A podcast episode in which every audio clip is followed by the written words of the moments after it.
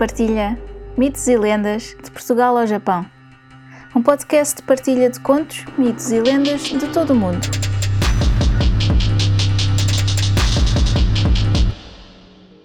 Uma nota antes de começar. Todos os contos, mitos ou lendas têm versões ou variações. Esta versão que vou contar é só uma das muitas que foram passadas de geração em geração. Pode não ser a versão que conhecem, mas espero que gostem. Eu sou a Luna Quirres e sejam muito bem-vindos ao Luna Partilha Mitos e Lendas de Portugal ao Japão. Continuo a partilhar lendas lusitanas e esta também foi retirada do site lendário.org.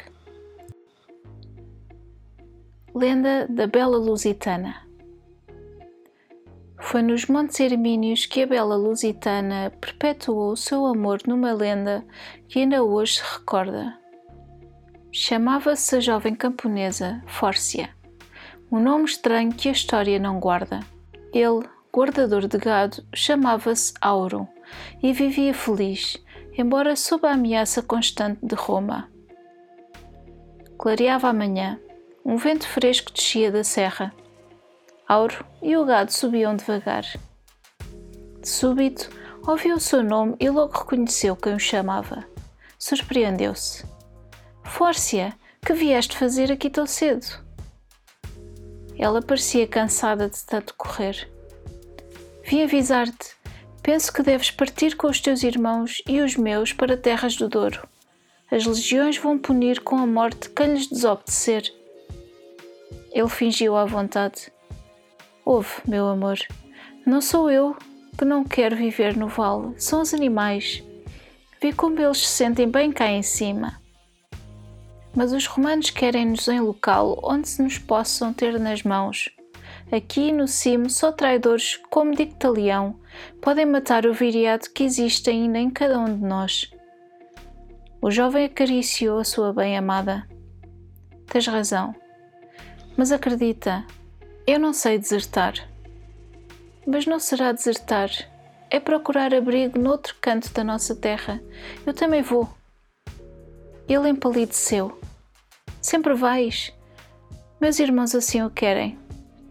O jovem pastor ficou uns instantes calado, depois disse: Fórcia, eu quero-te mais do que a mim mesmo, mas aqui mereço-te porque sou poderoso. Tenho muitas terras, muito gado. Porém, as terras não as posso levar comigo e o gado será difícil. Que serei eu depois? Todos nós levamos o menos possível e encontraremos lá a paz desejada. O imperador enviará as suas legiões atrás de nós. Para quê? Pois fugir? Resoluto acrescentou: Não, Fórcia, eu fico onde Viriato morreu. É a tua última palavra? É. E nunca mais me verás? Sei que te verei. Porquê? Porque ficarás comigo.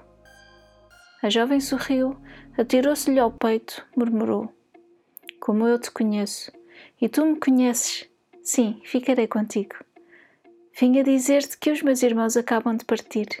Os homens de sertório vêm próximo. Ao menos, vem cá para baixo. Deixa ver o que eles querem. Dizem que Sertório não é mau. Antes ele que Pompeu. Que sabes tu de guerras? Mas sei o suficiente dos homens. Auro acariciou-lhe os cabelos. Tenho medo. Medo? Tu? De quê? De que te levem? És bela em demasia. Se te virem, cobiçam-te. Tenho de esconder-te como o meu melhor tesouro. Ela riu. Pois esconde. Por mim te juro que só a ti pertencerei. Um ano passou. Doze meses cheios de preocupações. Auro fora recrutado para as legiões como soldado lusitano vencido e, com grande mágoa do jovem e de Fórcia, partiu para a Grécia. Homens como Mauro eram perigosos na Lusitânia. Só Fórcia saiu do seu esconderijo. Precisava de obter notícias do noivo, pois ela era toda a razão da sua existência. Mas um dia a notícia chegou. Auro encontrara a morte. Longe da sua pátria e da sua bem-amada, lutando por um ideal que nem era o seu. Fórcia julgou morrer. chorou noites e dias consecutivos. Mal se alimentando, teria morrido se não fora a sua forte compleição. Vendo que resistia incapaz de se dar à morte, deixou de se esconder. Ia à fonte buscar água para as legiões.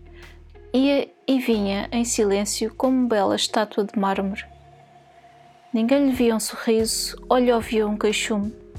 Dir-se-ia serena, mas o olhar, embora arredio, continuava dando à sua expressão uma beleza estranha, inconfundível. Cedo os romanos começaram a reparar na rapariga triste que ia à fonte. Cortejavam-na em vão. E entre todos esses homens havia um chamado Lupo que a desejava ardentemente. Certa tarde, depois de várias perseguições, resolveu barrar-lhe o caminho com a ajuda de um amigo. Vendo-os, Fórcia resistiu, mas Lupo imobilizou-a, segurando-lhe os pulsos. Sei que te chamas Fórcia e não ignoras o meu nome, também calculas quanto te amo. As outras raparigas procuram-me. Porque me repudias? Pela primeira vez ela falou. Porque não poderei amar-te? Mas porquê? Porquê? És nova, és bela, eu serei em breve centurião. Nem que fosse o próprio imperador. Não cabe então um amor dentro do teu peito? Arde em alta chama, como vulgarmente acontece quando é verdadeiro. E então? Amo alguém que já não existe. Não existe? Morreu na Grécia ao serviço do teu imperador. Pois estás livre para amar outro homem Tão pouco entendes tu o que é o amor? Quando nos queremos como eu e Auro, jamais poderemos permitir que alguém se meta de por meio. Mas se o teu noivo morreu, por que esperas? Que a morte venha também buscar-me. E agora que já sabes o que me atormenta, deixa-me em paz e escolhe uma dessas muitas que te desejam. Fórcia dispunha-se a continuar caminho. Lupo fez sinal ao amigo para que os deixasse e agarrou a rapariga por um braço. Ouve, eu sei quem era o teu namorado. Algumas das tuas companheiras falaram-me dele. Era alto e forte como eu. Dizem que se parecia comigo. É verdade? Fórcia olhou o soldado com tristeza, depois elucidou-o. Na verdade, pareces com ele. Mas Aura era incapaz de perseguir como tu uma mulher que o não amasse tinha dignidade, é o que te falta. Lupo sentiu-se ferido e ripostou. Não confundas dignidade com cobardia.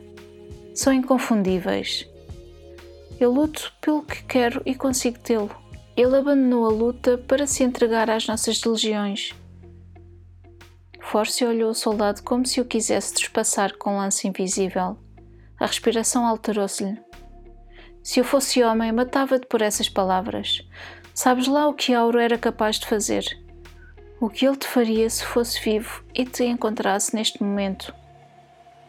Então por que partiu? Jamais seria capaz de fugir com os nossos irmãos. Ficou na ânsia de ver liberto este solo sagrado. Porém, não poderá ser ainda, porque ficamos poucos e a traição matou Viriato. O soldado romano insistiu. Mas por que partiu ele? Se eu tivesse uma noiva como tu, nunca a abandonaria. Fórcia respirou fundo. As lágrimas inundaram-lhe os olhos. Fui eu a culpada. Se ele ficasse, seria outro viriato. E os traidores existiram sempre e sempre hão de existir. Se ficasse, pensei que o veria morrer. Sertório pareceu-me honesto. Fui falar com ele. Lupe interrompeu-a. Falaste com Sertório? Falei. Aqui? Não, bem o sabes. Por que o perguntas? Julgas que te minto? Falei com Sertório e ele falou com Auro. Convidou-o a partir, pois sabia-o irrequieto. Se voltasse, o que seria dentro de dois anos? Se voltasse. Sertório concedia-nos uma liberdade relativa. Ele é dos romanos que mais se parecem com o Viriato o único que possui a minha simpatia. Quando Auro morreu, mandou chamar-me e quis que eu ficasse no seu palácio.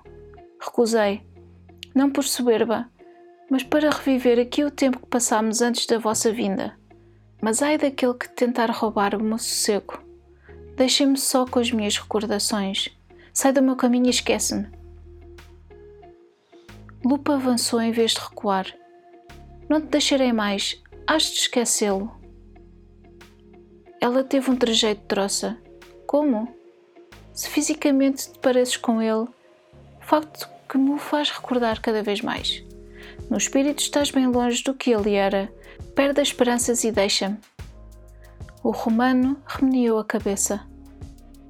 Fórcia, és a lusitana mais bela que vi até hoje. Amo-te e não poderei viver sem ti. Pois eu jurei que só a Auro amaria e cumprirei a minha jura, nem que para isso tenha de recorrer a Sertório. Serias capaz de tanto? Serei capaz de tudo. Pois experimenta. Verás. E forçando a passagem, Fórcia correu pela serra a caminho da sua tenda. No dia seguinte, não a viram no lugar deitaram as culpas ao jovem romano, que juraria não lhe ter tocado. Pouco tempo depois, era Lupo chamado para as tropas de Sula. Quando lhe deram a notícia, teve apenas um comentário. Isto é a obra da bela Lusitana. E quando Sertório morreu na cilada que lhe prepararam, entre as mulheres que o choravam sentidamente, uma havia que se distinguia pela palidez extrema do seu rosto e pela tristeza infinita do seu olhar a bela lusitana. Terminamos assim mais um episódio de Luna Partilha Mitos e Lendas. Espero que tenham gostado. Muito obrigado por estarem desse lado e até ao próximo conto. Se gostaram deste podcast, subscrevam, deixem um comentário simpático e uma avaliação de 5 estrelas. Gostariam de partilhar um conto, um mito ou uma lenda? Enviem para o e-mail mitoselendas.lunaquirres.com Descubram mais no Instagram Luna Partilha. Podem apoiar este podcast através do PayPal ou comprar um café. Vejam os links na descrição. Muito obrigada e até ao próximo conto.